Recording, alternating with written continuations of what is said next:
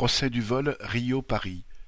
Airbus et Air France intouchables Mercredi 7 décembre, au terme d'un procès de neuf semaines, les procureurs du tribunal correctionnel de Paris ont demandé la relaxe des entreprises Airbus et Air France, jugées pour homicide involontaire dans l'accident du vol Rio-Paris qui a coûté la vie à 228 personnes le 1er juin 2009. Pendant le procès, les deux entreprises avaient déployé une armada d'avocats, experts, pilotes, ingénieurs et dirigeants des agences de sécurité aérienne. Ils ont défilé à la barre pour attribuer l'entière responsabilité de l'accident aux seuls pilotes, tous trois décédés et au fond de l'Atlantique.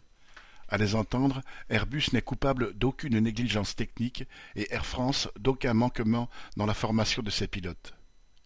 Pourtant, dès octobre 2009, le président du syndicat des pilotes d'Air France affirmait que la panne initiale des sondes permettant de mesurer la vitesse et l'altitude de l'avion avait joué un rôle déterminant.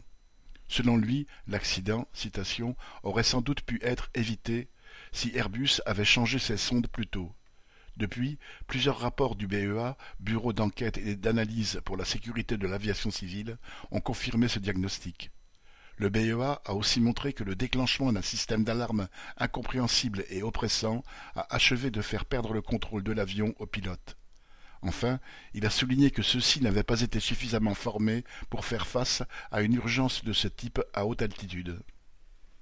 Mis en examen pour homicide involontaire en mars 2011, Airbus et Air France ont multiplié les contre-expertises pour se dédouaner de leurs responsabilités et éviter ou retarder les procès. En 2019, ils avaient déjà obtenu un non-lieu à l'issue de leur premier passage au tribunal de grande instance de Paris.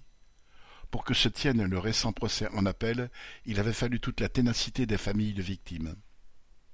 Les représentants des familles des victimes ont exprimé leur indignation lors du réquisitoire. La présidente de l'association Entraide et Solidarité AF 447 a déclaré, citation, On a un procureur qui est censé défendre le peuple et qui, finalement, défend la multinationale Airbus.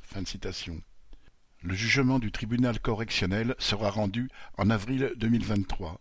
En attendant, la longueur de la procédure et le dernier réquisitoire du parquet confirment que la vie de 228 personnes ne pèse pas grand-chose face aux intérêts de deux géants de l'industrie aéronautique. Julie Lemay